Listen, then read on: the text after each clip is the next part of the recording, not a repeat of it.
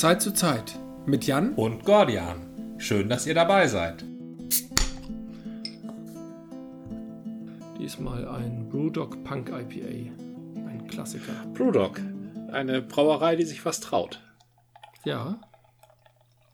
Ich habe ja, wir haben jetzt ja schon einige ähm, Podcast-Erlebnisse miteinander erlebt, wo du mich dann nach einem Lied fragst und ich dir ein Lied erklären darf, ja. weil wir irgendwann mal herausgefunden haben, dass ich aufmerksamer auf Texte höre als du.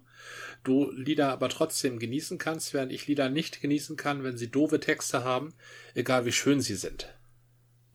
Ja, das ist sozusagen ein Vor- und ein Nachteil, ja. Ein Vor- und ein ähm. Nachteil, richtig. Ich habe an mir selber ein Defizit festgestellt. Und ich glaube, da kannst äh, du mir ähm, helfen, weil du da äh, nicht nur bewanderter bist, sondern auch viel mehr Erfahrung hast. Und das geht da um Internet- und äh, Computerkommunikation. Darf ich dir ja. vielleicht einmal eine Frage stellen? Ja, natürlich. Was ist Framing? Also was ist Framing gerade im Bezug auf Leute reden im Internet miteinander, so in Threads mhm. oder Foren? Ja, wobei Framing ist ein Begriff, der kommt auch aus dem Sprechen und aus der Politik heraus. Framing ist tatsächlich Zusammenhänge in einen neuen Rahmen pressen und dadurch den Kontext verändern und damit auch den eigentlichen Inhalt. Ich habe leider kein gutes Beispiel. Typisches Computer-Nerd-Beispiel, äh, Computerspiele. Du setzt Computerspiele immer ganz schnell in den Zusammenhang mit Terrorismus. Na, du kommst halt ganz schnell darauf, viele Terroristen jugendliche Terroristen haben ja vorher Counter-Strike gespielt. Ja.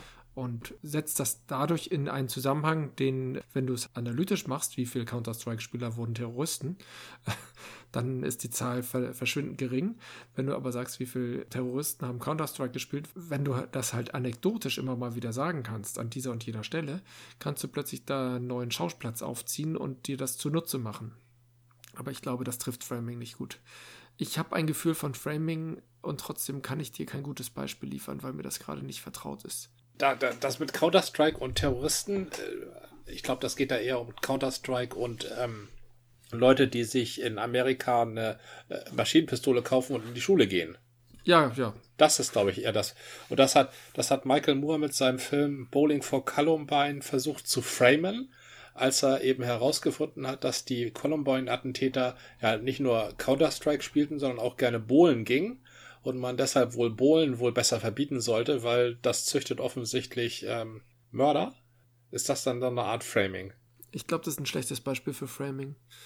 Mhm. Okay, ein anderes Beispiel. Als ja. die Christen nach Nordeuropa vordringen und herausfanden, dass die alten Germanen und die nordischen Völker immer zum Jahresende so ein Lichterfest feierten, weil es da eben am dunkelsten ist und man da eben Lichter anzündet, haben die Christen gesagt, ah ja, das ist zufällig auch genau der Tag, an dem der Löser geboren wurde. Also wedelt man eure Lichter und äh, wir singen da christliche Lieder. Ist das Framing? Ich glaube, das trifft es besser. Denn Framing hat was mit Umdeuten zu tun und in neuen Zusammenhang stellen. Und das ist eine Art von Annektierung. Also in diesem Fall ist es ja eine Annektierung von Kultur oder Einbettung, je nachdem, wie, äh, wie gewalttätig man das äh, wahrnimmt. Und dadurch auch Übernahme von Inhalten. Häufig ist das ein rhetorischer Trick, um dem Gegner aus sein, von seiner Sache wegzulocken oder ihn in eine Ecke zu stellen, die er gar nicht einnimmt, aber die halt naheliegend klingt, indem man halt framet. Ich habe leider kein Beispiel. Also Framing ist etwas Mieses. Äh, rhetorisch ist tendenziell ja mies, ne? es ist ja aus der Trickkiste des. Nein, nein, nein. Rhetorik ist ein, ein Waffenarsenal für die wörtliche Auseinandersetzung. Also Rhetorik ist ja nicht die Eristik Schopenhauers Art, ähm, ein Gespräch zu gewinnen, sondern Rhetorik ist ja einfach einmal nach gewissen Regeln miteinander zu sprechen. Das ist Rhetorik. Ich finde der Begriff Waffenarsenal ein schönes Framing übrigens. Das ist ein Framing. Trifft es ganz gut. Ich würde behaupten, das ist ein Framing. Es ist ein. Ich habe ein Gefühl für Framing und ja. äh, kann den Begriff irgendwie für mich interpretieren, aber ich kann ihn an nichts festmachen. Mir ist gerade nichts präsent. Och, und ja, das tut schade. Mir also ich habe ich lese da ja drin rum im Internet, wie wohl mhm. jeder. Und ich, ich, ich stolpere häufiger über dieses Wort Framing. Das ist jetzt aber Framing. Aber es ist meistens das, was der andere tut. Na? Es ist meistens ja, das, was der. politische oder gesellschaftliche Gegner tut. Das hast du jetzt aber geframed. Und das kommt mir immer so ein bisschen vor, wie eben tatsächlich das ähm, aus der Rhetorik oder aus der Ars Logica das Argumentum ad hominem. Na, also ein Argument, was kein Argument ist, was nicht weiterführt, was nur ein Tiefschlag oder ja. Argumentum apopolo. Das heißt, jemanden Framing vorzuwerfen, ist sozusagen der Trick. Framing ist schon eine, eine Technik, die ist mir auch schon öfter klar gewesen und es tut mir total leid, dass ich nicht im Moment auf irgendeine Form von Beispiel oder, oder etwas mir etwas Passendes einfällt. Man kann natürlich mit, äh, das ist jetzt Framing, sofort die Debatte auf eine andere Ebene nicht unbedingt heben, vielleicht auch senken, aber ja. damit klar machen, wir bewegen uns da jetzt in einer schwierigen Sache. Gut wäre es, wenn jemand sagt, das ist jetzt Framing, wieder einen Schritt zurück zu machen und zu gucken, okay, wo wollen wir eigentlich hin? Wenn es eine gute Debatte ist. Das ist so ähnlich wie auch Whataboutism. Whataboutism versucht ja, äh, ich meine, das schönste Beispiel bei Whataboutism ist ja die Chewbacca-Argumentation wenn ich mich recht entsinne. Ja, das ist, ja, das ist aber, ja, das ist, das ist ein schönes Beispiel. Das ist aber kein richtiger Whataboutism. Das ist ja eher so ein Abwägungsmanöver. Übrigens gefahren von dem, von dem Vater von den ganzen Kardashians, ne? Das war der Verteidiger. Ach, so sind die ja. überhaupt bekannt geworden. Ja, ja, das Ach. war der, der, der war Anwalt von O.J. Simpson. Stimmt, der sagt aber, was ist denn mit Chewbacca und den Evox? Verrückt, oder? ja, das ist, das ist die, das ist, also das eine, ist natürlich das ist eine, tolle ab, Sache. Absurde Form von Aber Whataboutism ist, echter Whataboutism ja, ist ja, ja. Hufeisentheorie zum Beispiel.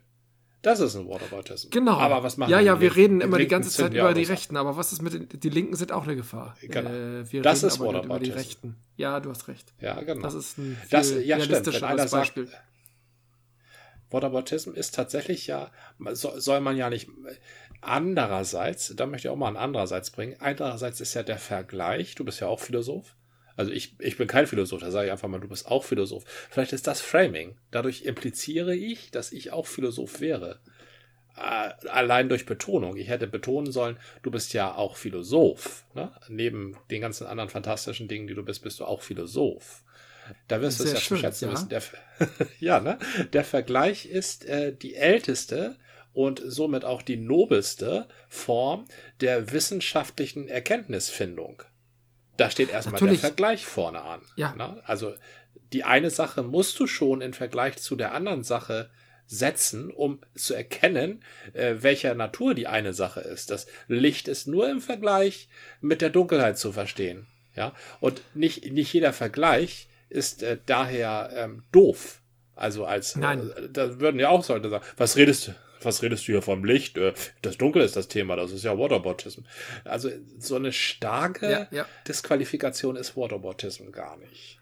No. Waterbautism ist tatsächlich der, würde ich mal jetzt so sehen, der unangemessene Vergleich. Wir reden halt über die Gefahr von Nazis und die haben irgendwie in den letzten 20, 30 Jahren mindestens 1000 Leute getötet.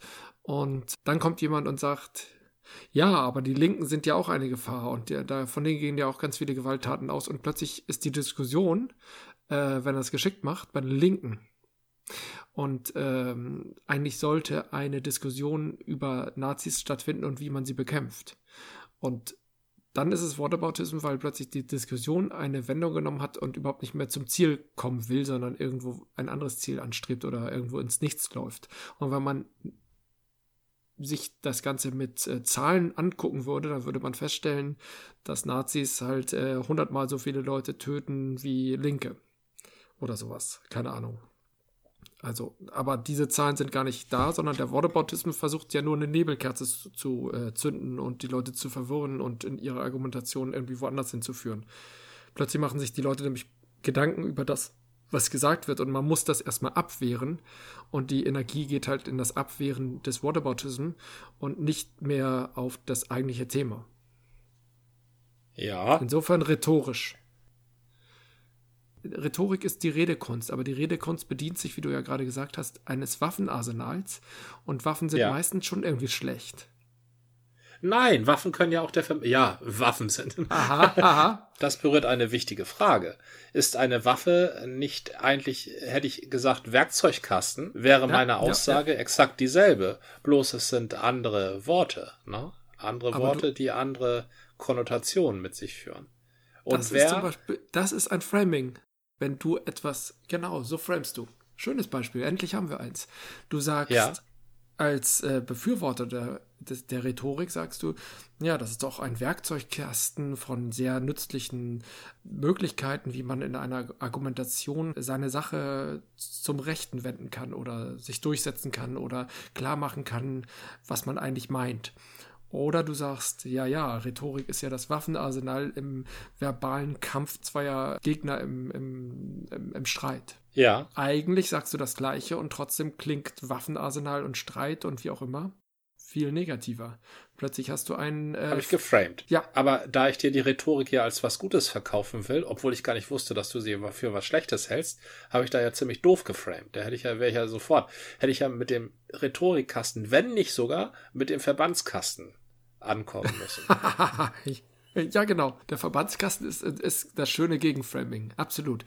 Plötzlich setzt du das halt, indem du Vergleiche nimmst, indem du Allegorien nimmst, indem du Bilder nimmst, die das Ganze anders darstellen. Und trotzdem kann dir der Zuhörer zustimmen und sagen, ja, ja, genau so ist das ja. Ja, das ist Rhetorik. Genau, Waffenarsenal. Genau. So eine Art, so eine Art Erste-Hilfe-Kasten im Disput. Also klingt, setzt klingt das super. Framing, in diesem Fall setzt das Framing eine Wirklichkeit voraus und billigt uns beiden Ansichten zu. Du hast eine Ansicht, ich habe eine Ansicht. Deiner Ansicht nach ist Rhetorik irgendwie so das, was der Gebrauchtwagenhändler macht. Meiner mhm. Ansicht nach ist Rhetorik das, was Cicero macht, ne? der ja ein Rhetoriker war.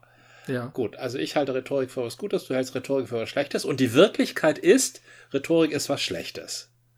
So, und wenn ich dann eben behaupte, was? Wie, ähm, was? hallo, ja, also jetzt mal als Beispiel. Sagen wir mal, so, Rhetorik okay. ist, was, ist, ist tatsächlich das, was der Gebrauchtwarenhändler macht. Du hältst es für das, was der Gebrauchtwarenhändler macht. Ich halte es auch für das, was der Gebrauchtwarenhändler macht, will dich aber glauben lassen, es ist etwas Tolles. In diesem Fall würde ich, wenn ich sage Verbandskasten, würde ich framen. Ja? Mhm, und du ja. sagst dann, ah, du hast geframed und ich sag, hups, hast du mich erwischt. so. Was ist aber, wenn Rhetorik tatsächlich etwas Gutes ist? Du denkst, es ist etwas Schlechtes.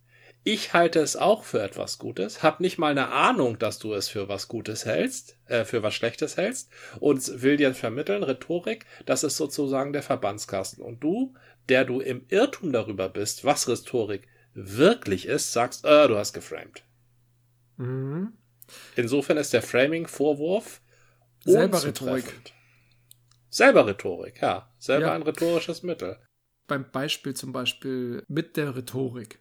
Rhetorik ist weder ganz gut noch ganz schlecht. Und Cicero ist natürlich ein schönes Beispiel. Cicero war ein Meister des Worts und trotzdem er war halt Anwalt in vielerlei Hinsicht. manchmal Anwalt mhm. in seiner eigenen Sache, aber eben auch Anwalt für Leute, wo man sagt, hm, hm, hm, war das jetzt so gut? Also hat er jetzt da ein gutes Werk vollzogen oder hat er einfach nur eine gute Rede in seiner Sache, in seinem Auftrag gemacht? Dann war er ja. ein Meister der Rhetorik und seine Rhetorik war zielführend. Genauso zielführend wie die Rhetorik eines guten Autohändlers ist oder eines heutigen Anwalts. Trotzdem ist Rhetorik erstmal ein Werkzeugkasten und damit hast du natürlich völlig recht, das halt als Waffe verwendet werden kann oder als Verbandszeug. Und so ist es, glaube ich, mit vielen Dingen, die geframed werden. du beleuchtest im Framing halt einen negativen oder einen positiven Aspekt und erwächst Assoziation und Emotion. Die Leute hören das nur und denken, oh, Waffenarsenal, jetzt wird es aber brutal. Und sofort hast du das, das ist, Framing ist dem Ganzen einen Stempel aufsetzen. Das trifft es, glaube ich, auch ziemlich gut. Du packst einer Sache einen Stempel auf und diesen Stempel wird so schnell nicht wieder los, wenn der Stempel erstmal gesetzt ist. Deswegen ist Framing so mächtig, wenn es dir gelingt, eine Sache oder einen Gegenstand zu framen und die Leute assoziieren dann diesen Gegenstand mit dem Framing. Und dann ist es halt schlecht also gesetzt. Ist Framing das, was Werber machen? Ja, zum Beispiel.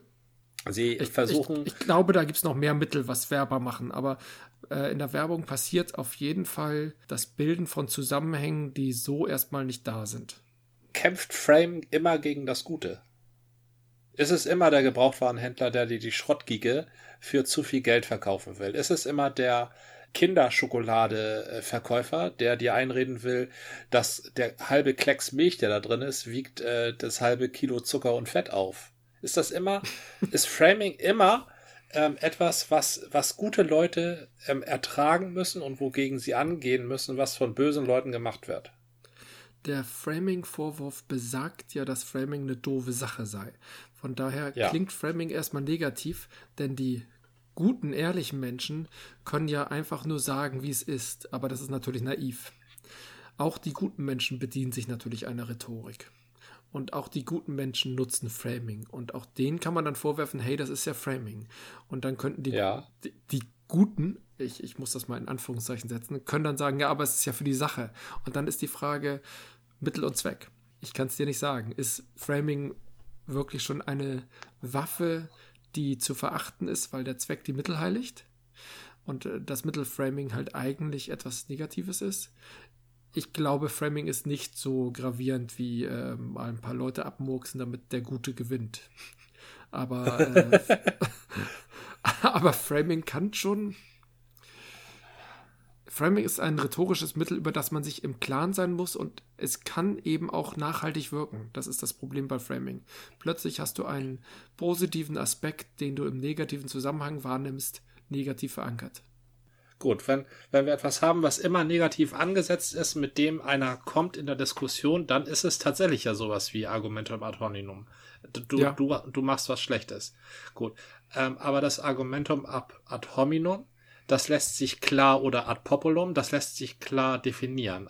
Argumentum ad hominem ist, wenn du mich angreifst, wenn du sagst, mhm. jemand, der so doof ist wie du, kann das auch gar nicht anders sehen. Jemand, der so wenig in den Computer guckt wie du, der, genau, der kann genau. davon nichts begreifen. Das ist objektiv zu bewerten. Framing, ob etwas Framing ist oder nicht, also gegen die Wirklichkeit angeht, kann ja. man nur bewerten, wenn man die Wirklichkeit kennt. Ja. Denn wenn du, du weißt ja, dass Rhetorik was, also ist es nicht muss ich nochmal ganz deutlich sagen, Rhetorik ist erstmal eine Möglichkeit, sich zu vermitteln. Aber du bist ja der Fest, also du weißt, du kennst die Wirklichkeit und weißt, Rhetorik ist das, was der Autoverkäufer und der Milchschokoladeverkäufer, äh, Kinderschokoladeverkäufer, was die machen. So. Und der Anwalt. Und, und der, ach, der Anwalt ist eigentlich ein gutes Beispiel. Kommen wir gleich noch zu. Ja? Der amerikanische Anwalt vielleicht. Also der deutsche Anwalt achtet darauf, dass der, wie heißt das, äh, dass der Gesetzes, der Rechtssicherheit äh, Dienst gedient wird. Der amerikanische Anwalt hat die Chewbacca-Verteidigung. also du kannst immer, wenn du mir Framing vorwirfst, also wenn jemand Framing als Mittel hinwirft und sagt, das ist ja Framing, kennt er die Wirklichkeit und weiß, dass das Gegenüber lügt oder die Wirklichkeit zurechtbiegt oder etwas Böses will. Ne? Also nicht die Wirklichkeit so darstellt, wie sie ist, nämlich gut, sondern zu behaupten, den Klimawandel gibt's gar nicht. Oder guck mal hier ein Schneeball. Das ist ja das bekannte Beispiel aus den USA. Hier ein Schneeball, genau. Klimawandel gibt's gar nicht. aber, also, aber da muss ich nochmal einhaken. Ja. Framing muss auch möglich sein fürs Gute. Das ja. kommt mir gerade komisch vor. Ich, ich, ja, gesagt, ne? ich bin heute schlecht mit Beispielen. Das muss es auch geben. Aber viel schöner oder viel besser wäre in einer echten Diskussion, das geht im Forum nicht so gut, die Frage, ist das nicht Framing? Denn wir geraten häufig ins Framing. Wir argumentieren mit Vergleichen, mit Bezügen, mit Beispielen.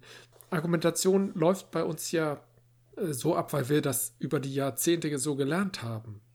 Das ist ja erst die letzten Jahre als kritischer Aspekt äh, benannt worden. Und von daher würde ich sagen, Framing hat nicht grundsätzlich ein negatives Ziel und ist nur für die Bösen.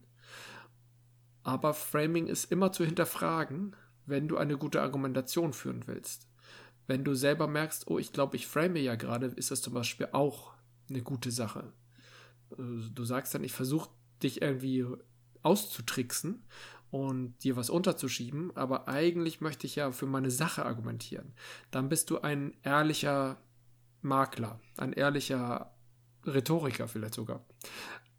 Aber wenn du halt. Kannst du ehrlich sein, wenn du die Welt nicht so darstellst, wie sie ist? Du ist nicht die Welt anders darzustellen, als sie ist. Wieder dein besseres Wissen.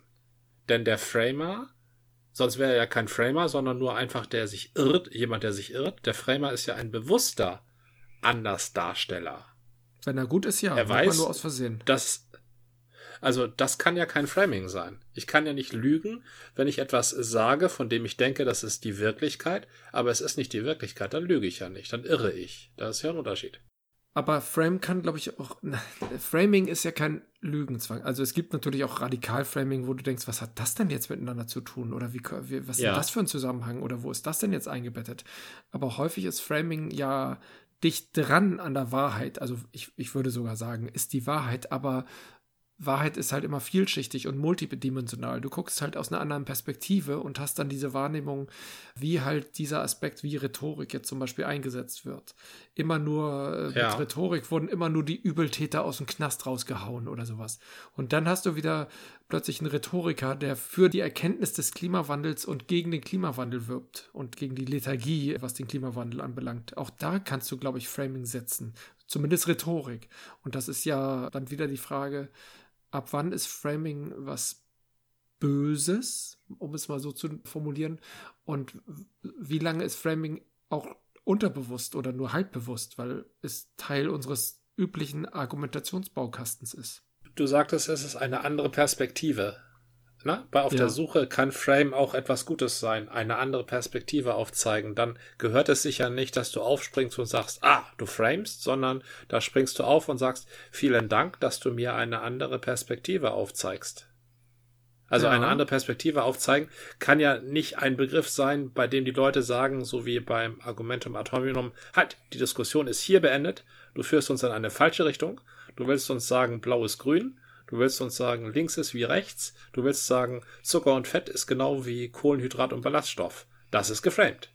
Das ist ja, da, diese, dafür gibt es einen anderen Begriff. Dafür muss es nicht den Begriff Framing geben.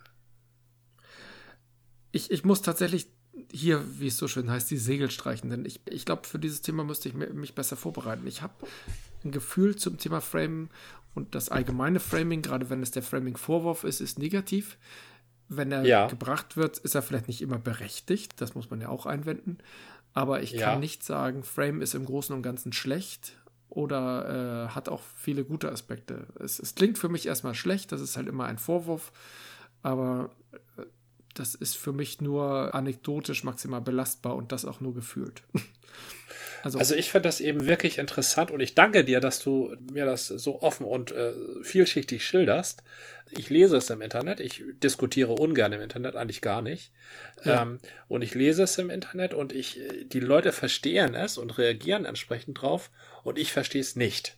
So. Ja. Aber ich glaube, vielleicht ist das bei einigen Leuten auch so, dass sie mehr so ein Gefühl haben, so wie, wie du es mir geschildert hast. Framing ist eigentlich nichts Gutes. Framing macht eigentlich der, der etwas erreichen will, wieder besseres Wissen.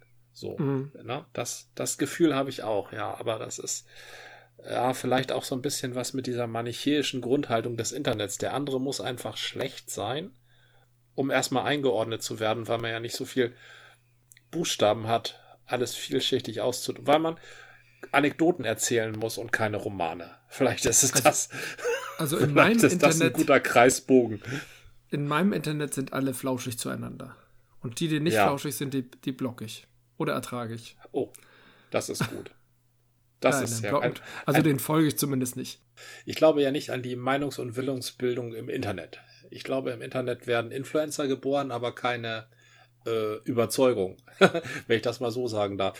Ein Like ist schnell geklickt, äh, auch eine Petition schnell unterschrieben. Hey, mhm. wir haben 50.000 Petitionsunterzeichner für irgend, äh, was weiß ich, so Plattformen wie Open Petition. Ja. Oder es, es gibt noch andere, äh, die halt immer irgendwelche Petitionen im luftleeren Raum unter die Leute werfen. Dann denke ich immer, hey, es gibt doch Petitionen vom Bundestag. Also nicht es nur den richtige? Petitionsausschuss, sondern auch die Online-Petition. Ja. Die gibt's ja. ja. Macht ja. doch die. Denn die haben eine gesetzliche äh, Verankerung und wenn da genügend dabei sind, dann muss sich der Petitionsausschuss damit befassen. Ja.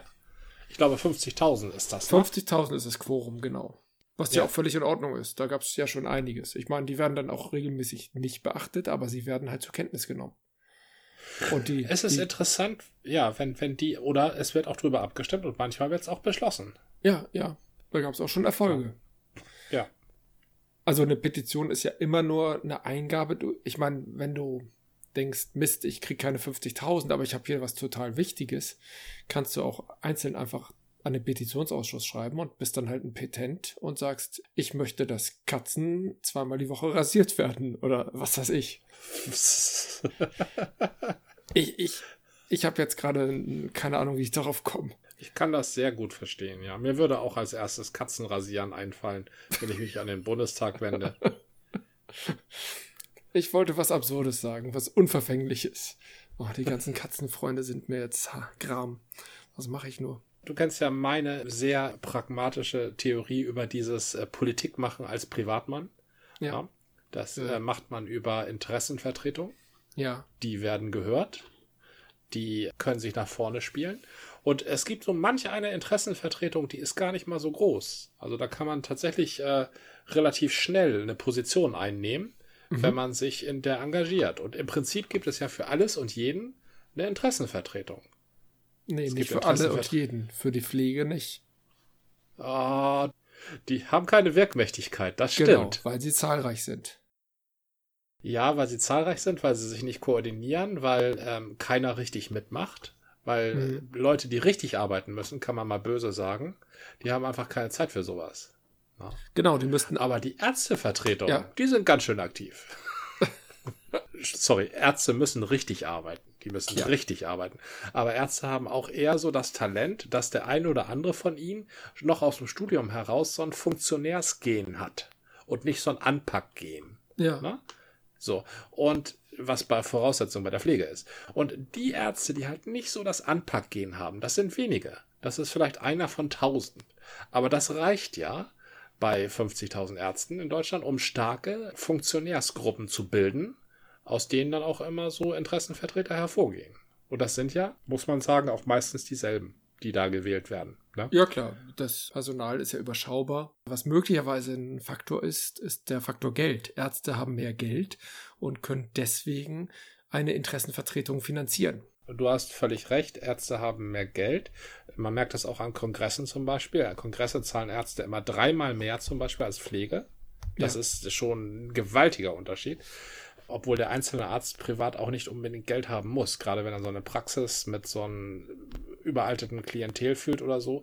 Na, oder so eine kleine Assistenzstelle an so einem mittelmäßigen Krankenhaus, da äh, wirst du auch nicht übermäßig bezahlt. Aber generell haben Ärzte mehr Geld, ja, in der Masse schon. Mhm. Zum Zweiten, sie haben im Gegensatz zur Pflege, die, das versucht ja irgendwie de, der Bund immer einzurichten, aber das haben sie noch nicht geschafft, eine Organisationspflicht. Ärzte müssen sich organisieren. Stimmt, ja. Die müssen in das der KV sein. Erwähnt. Ja. Richtig, genau. Und äh, deshalb kennen sie das schon. Da haben sie auch schon so, so eine Schwellenangst, fehlt ihnen da schon, mhm. sich zu organisieren. Sie kennen das Prinzip. Selbst wenn sie eine Angst hätten, aber sie müssten, dann sind sie halt drin und das tut ja auch gar nicht weh. Ich glaube, eigentlich, wer das eingeführt hat, das Selbstorganisations. Ja. Ja, das hatten wir schon mal. Ja, ja. Ich wollte auch also, sorry, entschuldige. Ich wollte nicht wieder zurück zu den Nazis. Obwohl, da wollte ich auch gar nicht drauf festgehen. Da wollte ich auch gar nicht nee, drauf. Nee, ich okay. wollte nur sagen, Petition ist nicht das einzige Mittel, Politik zu machen. Das Mittel, Politik zu machen. Petition ist, glaube ich, auch kein Erfolg oder im Schnitt oder in der Gesamtbetrachtung sind Petitionen, glaube ich, nicht erfolgreich. Denn Petitionen müssen von einem Mainstream getragen werden. Wenn jemand eine tolle Idee hat und bringt die in eine Petition ein, dann gucken sich die Mitglieder des Petitionsausschusses das an und sagen, ja, aber wen interessiert denn das? Zum Beispiel. Also mhm. es geht nicht darum, eine tolle Idee zu haben, sondern auch irgendwie in der Wahrnehmung der Petitionsausschussmitglieder eine Relevanz für die Gesellschaft zu haben. So ist es zumindest meine Deutung. Dann fragen sie noch ihre, die, die, ähm, in Hamburg der Petitionsausschuss fragt halt die Fachbehörden und im Bund werden sie dann entsprechend die Ministerien befragen oder befassen sich dann halt die entsprechenden Experten damit und dann wird das beleuchtet und abgeschmettert. Du hast völlig recht. Tatsächlich hat der Politiker hat ja auch eine Verpflichtung, nicht, jetzt mal ganz romantisch gesagt, am Volk vorbei zu regieren, nur weil irgendwie drei, vier, fünf, sechstausend Schreihälse sich zusammengetan haben. Das äh, ist er ja auch schon irgendwie zu verpflichtet. Na? Genau. Also ne, nicht zum Beispiel jetzt die Bundesrepublik plötzlich Pupsrepublik zu nennen, nur weil 40.000 oder 50.000 Spaßvögel da drüber abgestimmt haben. So wie damals die Bud Spencer Brücke. Richtig, die Bud Spencer Brücke. Sehr schön. ich meine, das finde ich das immer noch großartig und das ist toll. Ich, eine ja. Bud Spencer Brücke ist doch wirklich super. Er hat's verdient, ja. ja. Äh, aber, also es gibt da ein dickes Aber. Es gibt durchaus auch Dinge, die einfach richtig sind. Na? Die einfach richtig sind. Und wo dann auch der Bundestag, erst der Petitionsausschuss und dann der Bundestag sagen würden, ja, das machen wir. Es gibt da ein sehr schönes, ein sehr schönes Beispiel. Sowas wie Tempolimit auf der Autobahn. Ja, nee, das, das, das wahrscheinlich nicht, nee. Aber das wäre richtig, oder? Mhm. Ja, das denkst du jetzt. Ich würde sagen, das wäre extrem kostenintensiv, Tempolimit auf der Autobahn. Extrem Hä? kostenintensiv, ja. Was? Wieso? Ja, ja weil du zum Beispiel, äh, ich habe, sagen wir mal, in meinem näheren Bekanntenkreis, ja, habe ich zum Beispiel eine Dame, die gibt Schulung.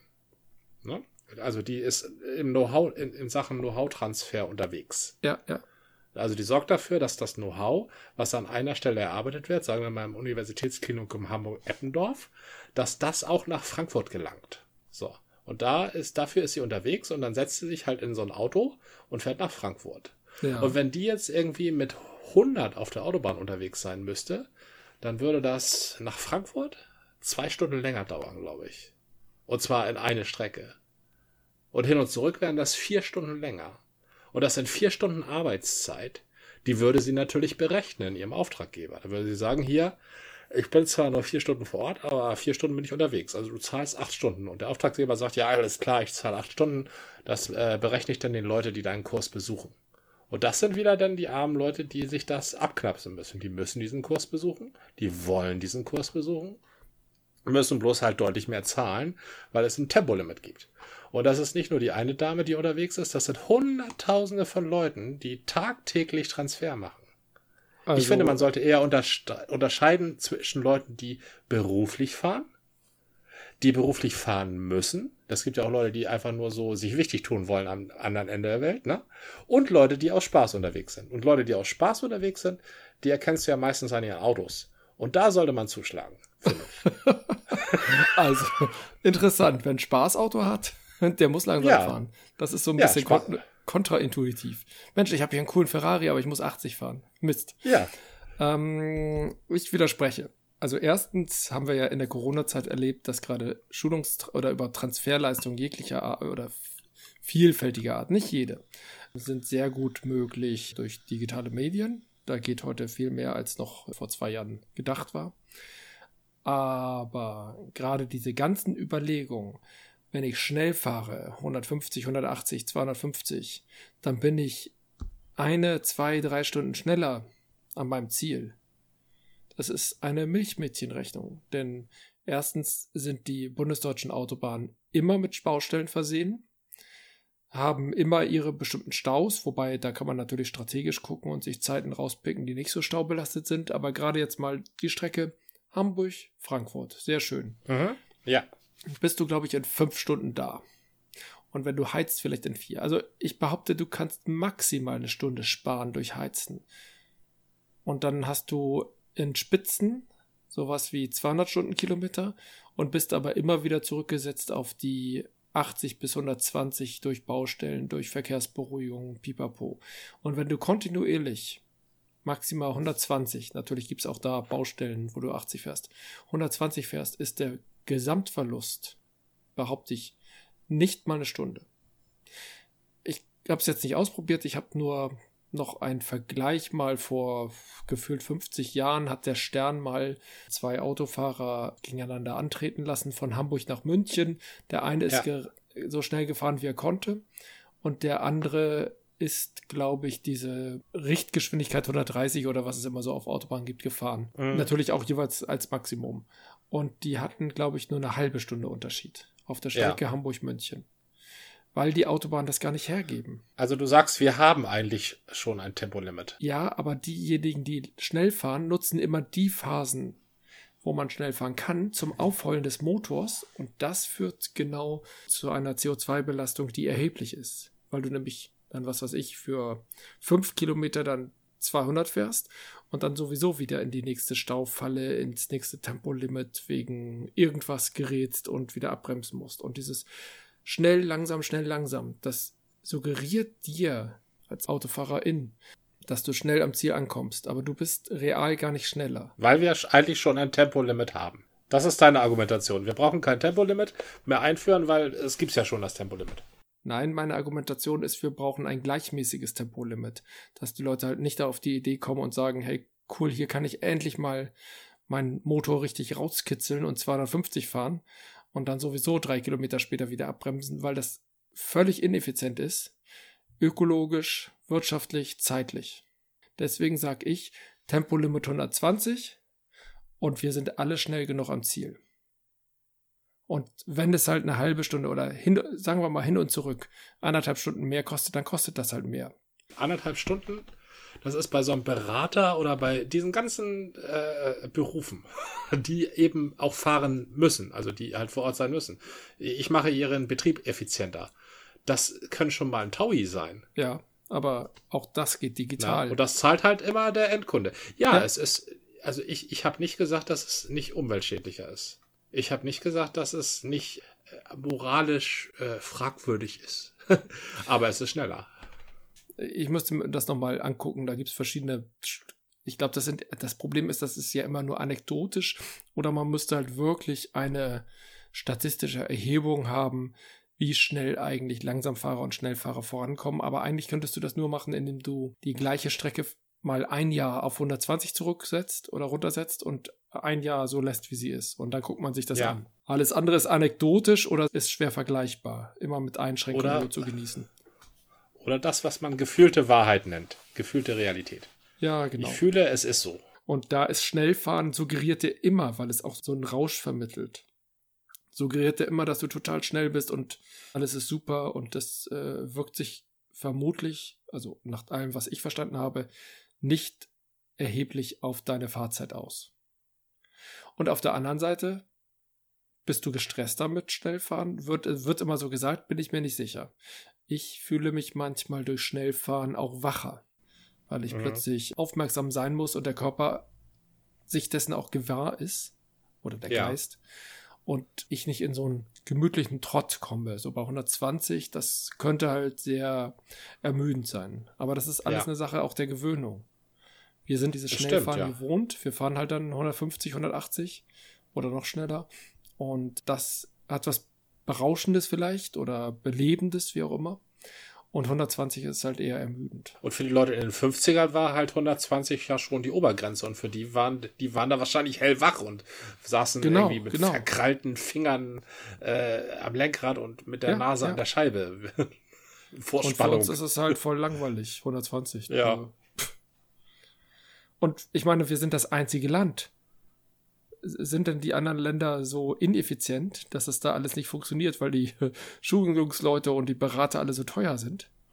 Offensichtlich weil das, das größte und fetteste Bruttosozialprodukt und den Exportüberschuss und das als total überalterte Gesellschaft mit fetten Kindern und faulen Jugendlichen, die keine Ausbildung abschließen wollen und Alten, die nur am Fenster hängen oder die ganze Tag äh, Drittel des Jahres Urlaub machen und dann noch dieses Bruttosozialprodukt, ja, das liegt an unseren Autobahnen. Also das ist kein guter Vergleich. Sind die anderen denn alle doof? Das ist kein, das, äh, da muss man ich, viele Aspekte betrachten. Also. Ich, das glaube ich zwar auch, aber ich finde, es ist schon ein guter Schachzug zu sagen, das liegt an unseren Autobahnen, weil wir so schnell fahren dürfen, wie wir können. Deswegen sind wir nämlich besser. Ja, habe ich, nee, hab ich ja, doch mal könnte, könnte, man könnte könnte man versuchen zu behaupten. Ja, ist eine steile These, ein, ja, könnte man in den Raum. Habe ich ja auch nicht aufgestellt, sondern nein, du. nein, nein, nein. Ich habe das sozusagen als meine eigene Antithese in den Raum gesetzt, ja. Das Einzige, ist, was uns von Frankreich unterscheidet, sind unsere Autobahnen. Und deswegen sind wir so viel effizienter. Ach so, Nein, natürlich, und das Baguette. Und Richtig, der Wein. Ja, das Baguette.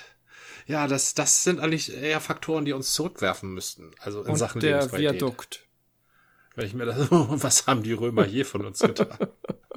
okay. Ja, also ich glaube, Tempolimit könnten wir wirtschaftlich verkraften. Es wäre tatsächlich echt ein Versuch wert. Zehn Jahre Tempolimit und zu sehen, ob dann die Wirtschaft die Biege macht. das sind aber mal Versuche. warum nicht einfach mal gucken, ob dann die Wirtschaft die Biege macht? Ja, warum nicht einfach mal alles beibehalten, um zu, um, um zu hoffen, dass die Wirtschaft so weiterläuft? Also das. Wir sind, wir sind schon fast 50, ne? Warum nicht alles mal beibehalten? Hat sich doch, war was, doch immer schon gut. Da fällt mir ein, was ich gerne mal probieren würde, ist das generische ja. Femininum einführen. Ja. Also, ich habe jetzt neulich diese Dudenreform, die macht mich völlig fertig. Ich verdiene ja mein Geld mit Schreiben und jetzt äh, immer mehr muss ich mich mit Verlagen auseinandersetzen, die gendern wollen. Und ja. das ist wirklich bei deskriptiven Texten nicht einfach. Nicht einfach. Aber das ist okay. Wie ähm, wollen die dieses, denn gendern? Also da gibt es ja auch verschiedene. Ja, die, die einen so, die anderen so, ne? Ja, also, natürlich. das ist äh, überall anders. Aber das ist mir egal, ich, solange ich bezahlt werde. Aber ich habe mir übrigens was aufgeschrieben zum Thema Gendern. Das fand du ich hast, so toll. Du hast was aufgeschrieben? Und, und zwar ist das eine, äh, eins de, de, dieser Probleme des Gendern ist ja, was passiert, wenn die weibliche Form ein Unlaut hat. Wenn die weibliche Form nämlich ein Unlaut hat, muss man trotzdem die männliche Form nennen. Ja. Es geht ja nicht anders. Und so. Und ähm, das hier ist eine äh, von der Fakultät von den Studierenden des Zentrums für antisemitische Forschung in Berlin, die mhm. sich gegen ihre Professorin gewandt haben, Frau Dr. Schüler Springgorum, die nämlich die BDS-Bewegung ähm, unterstützt. Oder nicht unterstützt, aber wohl da irgendwie unterschrieben hat bei irgendeiner Aktion, die die BDS gemacht hat oder sich irgendwie pro BDS positioniert hat. Was war ja? dann BDS? BDS ist das, was du nicht machst. Das ist Boykott, Divestment und Sanctions. Das heißt, ah, ja, ja, äh, ich weiß. Produkte des jüdischen Staates Israel, also Produkte ja, Israels, ja. boykottieren, weil sie halt äh, der jüdische Staat Israel sind in Solidarität zu den Palästinensern. Das ist BDS. Aber das ist auch egal, weil ja, okay. die Studierenden des Zentrums für antisemitische Forschung, die gendern nämlich mit einem Doppelpunkt. Also die machen aus Schüler, machen sie Schüler Doppelpunkt innen. Genau. So. Und die haben jetzt den Satz geschrieben, das, der ist sehr schön, der Satz, wenn er nicht gegendert wäre. Wo der andere als anderer akzeptiert werden soll. Also sie gendern halt nicht konsequent, sondern nur, wo es tatsächlich bei konsequenten Bezeichnung ist. Also der andere ist immer auch der andere und nicht die andere. Ne? Ja. Wo der, die andere machen sie nicht, also sie machen nur der andere, ist ja auch in Ordnung. Wo der andere als andere akzeptiert werden soll, nimmt man genau dafür die Grundlage, wenn man nämlich für den BDS unterstützt. Denn um Juden, Doppelpunkt Jüdinnen, Juden, Doppelpunkt Jüdinnen sein zu lassen, bedarf es nun einmal eines wehrhaften jüdischen Staates. Juden Doppelpunkt Jüdinnen?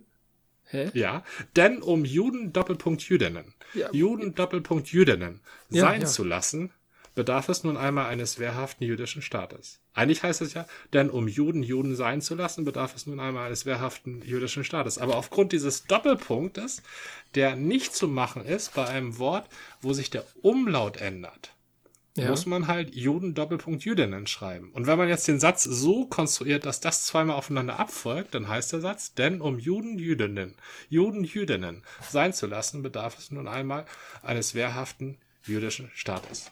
Das sind so Effekte, die braucht man eigentlich nicht, ne? Nee, das Problem ist, dafür gibt es halt keine Lösung. Also es gibt halt Vorschläge. Doch, ich habe doch die Lösung. Wir führen das generische Femininum ein.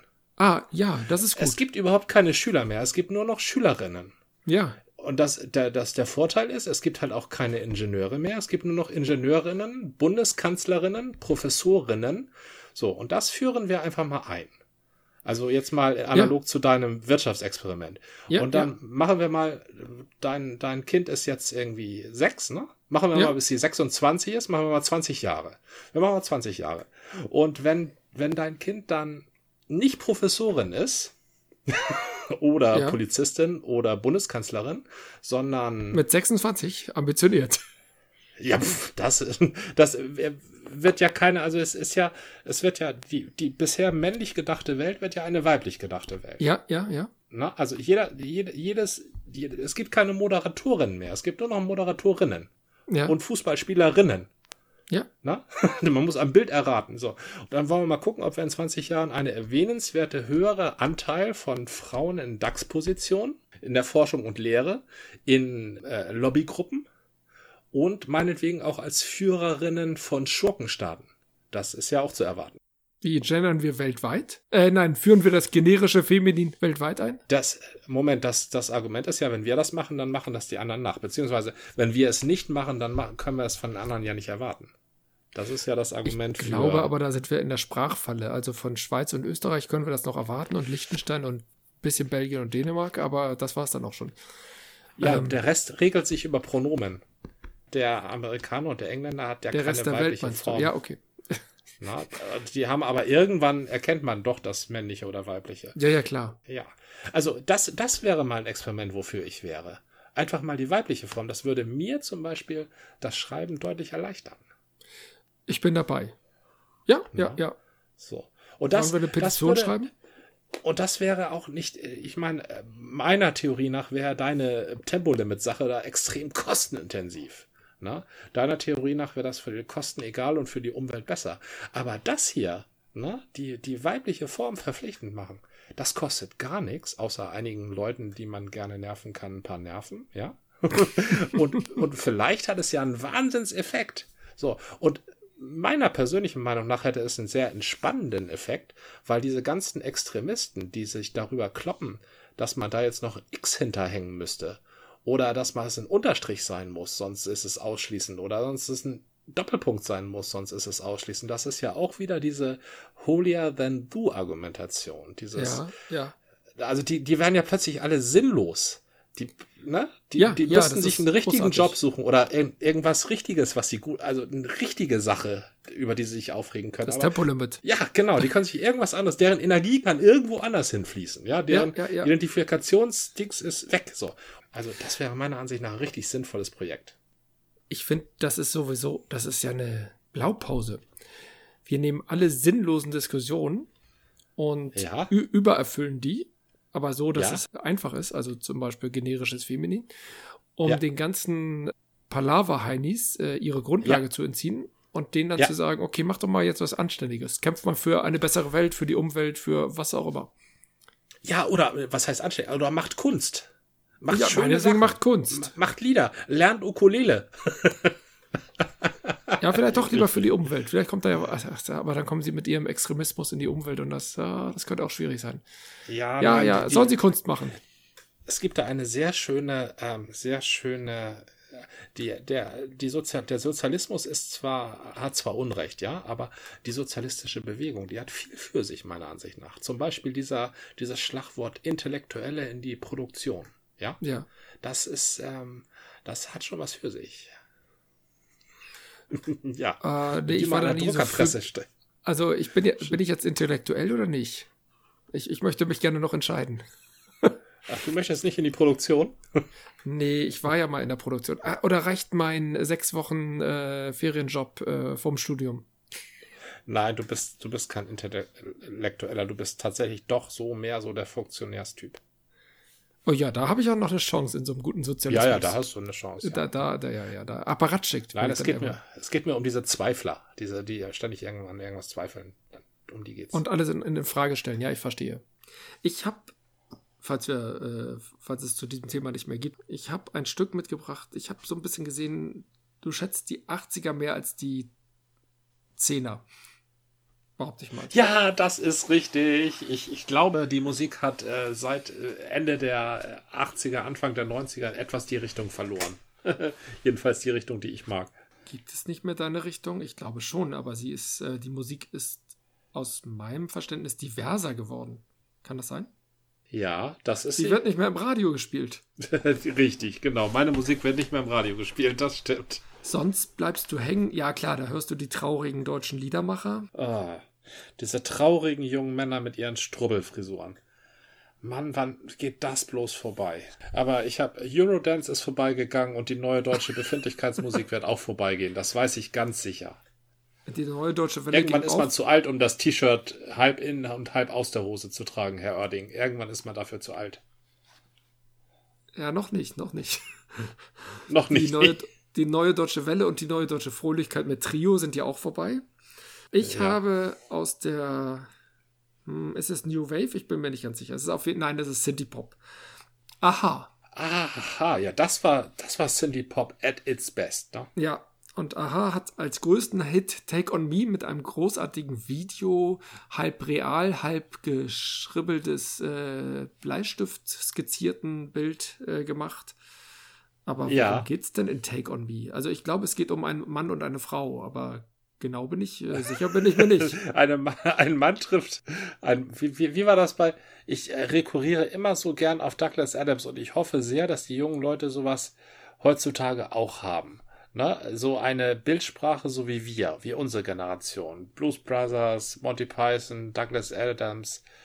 Und Douglas Adams hat dazu gesagt, ähm, Junge trifft Mädchen unter einem Silbermond und dann explodiert der Silbermond. Mhm. Das war diese, das waren alle Lieder von dieser einen Band. Disaster Area hieß diese eine Band, genau. Die so laut und war, dass man auf dem nächsten Planeten. ja, ja, ja. Richtig. Stimmt. Diese, Junge trifft Mädchen unter einem Silbermond und der Silbermond explodiert. Die alte Geschichte. Wir kennen sie alle. also Take on Me ist mir besonders vertraut, weil ich das immer so gerne mitsinge und dann ähm, meine Frau zwinge zuzugeben, dass ich die Töne genau treffe. Und das sagt Oha. sie dann immer, ja, ja, du hast genau getroffen, damit ich nicht auch noch beim zweiten Mal den Refrain mitsinge. ich, bin, ich bin ja begeistert, dass nicht nur mir unterstellt wird, die Töne nicht immer richtig zu treffen. Also bei mir weiß ich, dass ich die Töne nicht treffe. Ja, ich, ich ähm, bilde mir ja ein, ich treffe sie. Das ist viel, viel tragischer. Das ist so die Tragik des Menschen, der glaubt, er ist im Recht. Das sind die Menschen, die die größten Fehler machen, ne? Kannst du dich noch erinnern an Frau Foster Jenkins? Ja, das war, das war eine, ja, genau, die war sozusagen die Gegen, das Gegenteil von Morton Horget. Die hat keine Töne getroffen, ist aber von ihrem Mann gesponsert worden mhm. und der hat dafür gesorgt, dass sie in Opernhäusern auftreten durfte. Und die Leute sind auch nur hingegangen, um sich ihre, über ihren sehr selbstbewussten, aber total atonalen Vortrag zu amüsieren. Ja, tatsächlich und sind weil, die Leute, ja. eine Zeit lang waren das immer sehr exklusive, also sie hat die Kultur sehr gefördert. Sie war ähm, reich, irgendwie durch Ehemann, ersten Ehemann oder, oder Familie, wie auch immer. Florence Foster Jenkins hieß sie übrigens. Und ja. die, ich habe ein, eine Biografie über sie gesehen und der Auftritt, der dann in der Carnegie Hall war, mit vielen Leuten, die sie nicht kannten, der war ja. tatsächlich desaströs und hat vermutlich dazu geführt, dass sie äh, daran gestorben ist, an der Erkenntnis, dass das alles gar nicht stimmte, dass sie ja. gut singen kann. Das Problem. Was man erst nur erzählt hat. Das Problem, genau, das Problem, und, und sie in dem Glauben gelassen hat, einerseits um sie zu schonen und andererseits um ihre, ihren, ihre Förderung der Kulturen weiter aufrechtzuerhalten. Mhm die Theorie. Und da sind wir auch schon wieder bei den 80ern. Denn so eine Frau gab, ja, tatsächlich, ja? so eine Frau gab es auch in den 80ern, die hieß Pia Zadora. Oh ja, Pia Zadora an die kann ich mich auch erinnern. Konnte auch, ja, sie konnte auch nicht singen und überhaupt nichts, aber die wollte gerne singen und da hat ihr Mann, der sehr reich war, dafür gesorgt, dass sie einen anderen Fast-Star an die Seite bekam, einen der Jackson-Brüder, Jermaine Jackson nämlich. Ja. Und mit dem hat sie zusammen ein Lied aufgenommen und das wurde sogar ein Hit. Klar, Pia ich kenne Pia Sandora vom Namen her. Ich weiß nicht mehr, was sie gemacht Na? hat. Ist das auch eher so ein One-Hit-Wonder? Das war ein reines One-Hit-Wonder. Also das war, das waren auch nur die beiden mit einer Single. Ja. So, die müsste jetzt auch eine Rückseite gehabt haben, aber ich, ich kann mich auch an das Lied nicht mehr erinnern. Und es, es war auch eher so eine, äh, ich erinnere mich an das Video, da liefen die beiden so in Weiß rum und haben getanzt. Aber äh, das war eher so der Hinter die Hintergrundmusik, vor der solche Perlen wie Take On Me glänzen konnten, damals in den 80ern. Ja. Wobei Take On Me ja auch ein grandioses Video hat. Ne? Das war so ein Zeichentrickvideo das immer ähm, Na, gezeichnet und real.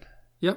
Richtig, das ging immer in, für einzelne Szenen ins Reale über und dann wieder ein Zeichentrick zurück und so.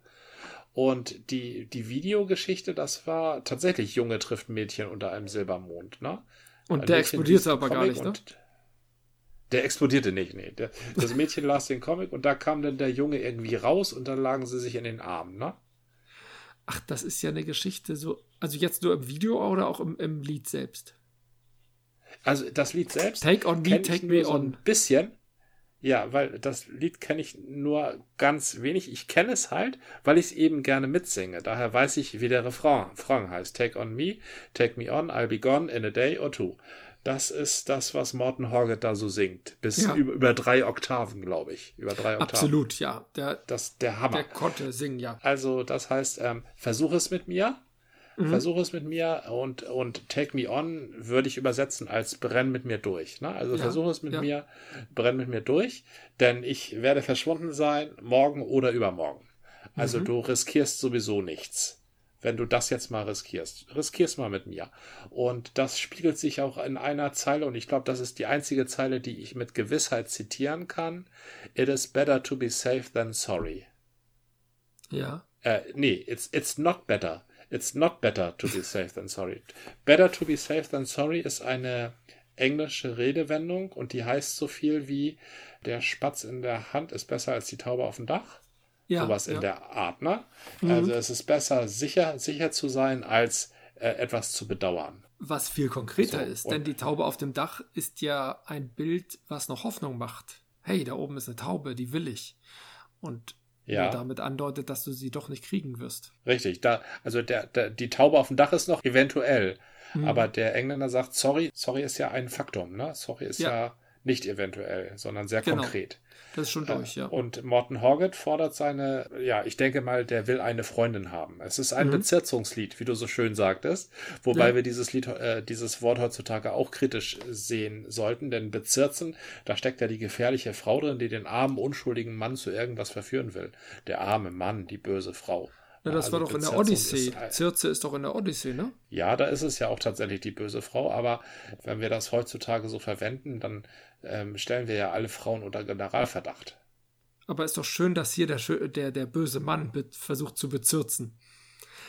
Also bezirzen ja, glaube, ist für meine der, Begriffe ein, von einer einzelnen Figur, dass es irgendjemand auf die Frauen insgesamt bezogen hat, ist aus irgendeinem Zeitgeist und du kannst es heute auf jeden ja beziehen.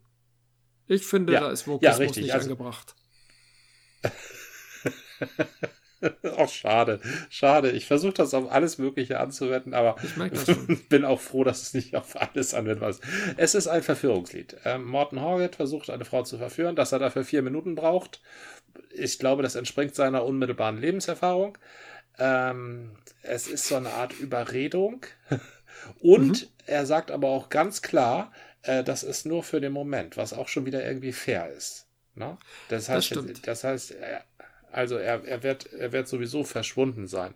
Äh, Im Lied ist er dann ja halt wieder im Comic, also im Video, ne? Da, da kommt ja, er ja, ja, aus einer ganz anderen Welt. Ne? Ähm, es ist eine, es ist ein lebensbejahendes Lied damit. Also ähm, die grundsätzliche Tendenz, und da müssen wir uns auch kritisch hinterfragen, will denn die Frau immer unbedingt etwas für immer? Na, das ist ja eigentlich auch eher ein althergebrachtes Frauenbild. Na? Ist mal so, ähm, mal so. Mann, ja, genau, der Mann lebt Mann. immer für den. Ja, das ist richtig. Der Mann lebt immer für den Moment und die Frau will immer was für immer. Das ist ja mittlerweile überholt. So. Absolut, und ja. ähm, Insofern ist Morton Horget in diesem Lied auch gar nicht unüberlegt böse oder sowas, sondern er fordert einfach zu einem spontanen Techtelmechtel auf. Ja, richtig. Techtelmechtel, genau, Techtelmechtel ist, ist auch ein schöner, etwas historisch, historischer Begriff. Ja, Techtelmechtel finde ich hübsch. Und die, die Besonderheit des Liedes ist eben nicht nur der Gesang, der Gesang ist, ist schon die ist schon sehr besonders. Die Besonderheit des Liedes ist ähm, die, die Catchphrase Take me out, Take on me, take me on. Da wird mhm. etwas umgestellt, also einfach nur zwei Worte umgestellt, aber ein ganzer Satzsinn verändert. Das ist eine spielerische Pointe. Und ähm, ja, das ist, glaube ich, das, was das Lied attraktiv macht. Das ist das, was man mitsingt. Eine überzeugende Zeile. Ja. Das ist das, was jeder Komponist jeder Liedtexter ähm, erzeugen will. Es ist ja eine Gemeinheit und das ist bei äh, den Aha-Liedern ja eher weniger so. Bei den Aha-Liedern steht immer die Melodie im Vordergrund, eigentlich, mhm. ähm, und nicht der Text, weil die eben so einen unglaublich guten Sänger haben und weil die äh, ich glaube, eigentlich auch recht flache Texte haben. Und ähm, hier haben wir so eine kleine Entsprechung. Da kann der Text so ein bisschen mithalten mit der Melodie. Ja, ist doch raffiniert. Das ist das, was ich zu Take On Me zu sagen habe, ja. Sind die immer so flach, die Texte? Mir fällt noch als ein bekanntes Lied ein Sun Always Shines on TV, was äh, für meine Begriffe möglicherweise eine Me Medienkritik ist. Ich weiß nicht, ob es so der Fall ist. Ja, das ist auch eine, ein Lied, wo ein, äh, das ist ein Trösten. Ne? Mhm. Das heißt, ähm, in, im wirklichen Leben, da regnet es auch schon mal Mädchen. Ne? Aber im Fernsehen, da scheint immer die Sonne. Ist das denn wirklich ein Trösten? Soll denn Fernsehen ein Trost sein? Oder ist das eher Ernüchterung? Ah, nee. Ja, also das äh, Medienkritik im Sinne von Medienrezipientenkritik. Also du sollst jetzt ja. nicht in den Fernseher starren und sagen, da haben es immer alle so gut, also habe ich es scheiße, weil es hier regnet. Sondern du sollst erkennen, dass das Fernsehen eine Scheinrealität ist. Mhm. Genau wie große Teile des Internets. Und wenn du deine persönliche Realität dagegen abwägst, kannst du eigentlich nur unglücklich werden. Ich wusste gar nicht, dass ist. Aha schon das Internet kannte. Also das gab es damals schon, aber okay. Medium ist Medium. Genau, Medium. Also Medium ist Medium. Medium ist Hochglanz, Medium ist hier, schau mal her. Medium ist hier, guck nicht da hinten hin, schau genau hier hin. Das mhm. hier sind äh, 12 Zoll. Im Durchmesser, glaube ich, oder? 12 Zoll von links unten nach rechts oben. Äh, und die bestimmen jetzt dein ganzes Denken. 12 Zoll von der CD oder nee, was 12 Zoll? Von der LP, ne? Sag mal nicht, sag mal nicht 12 Zoll Monitor zu so einem Monitor vom Computer? Äh, ja, vor 50 Jahren vielleicht. Heute sagt man 32 oh. Zoll zum Beispiel. 12 ah, Zoll, das ist doch, äh, das ist eine LP-Größe. Das waren die kleinen Monitore ja. um 1980. Das war glaub, das letzte Mal, dass ich mich mit Technik beschäftigen musste, weil ich da dich noch nicht kannte ich glaube, der Apple, der erste Mac hatte so einen Mini-Monitor im Gehäuse. Das könnten 12 Zoll gewesen sein, aber sicher bin ich mir nicht. Ja, sehr erhellend. Tatsächlich, die Catchphrase oder der, der Refrain von Take On Me war mir bisher nie klar, dass es dieses Wortspiel ist. Danke. Aha. Ja, danke für die Frage. Das war eine Folge des Podcasts von Zeit zu Zeit mit Gordian und Jan. Bis zum nächsten Mal.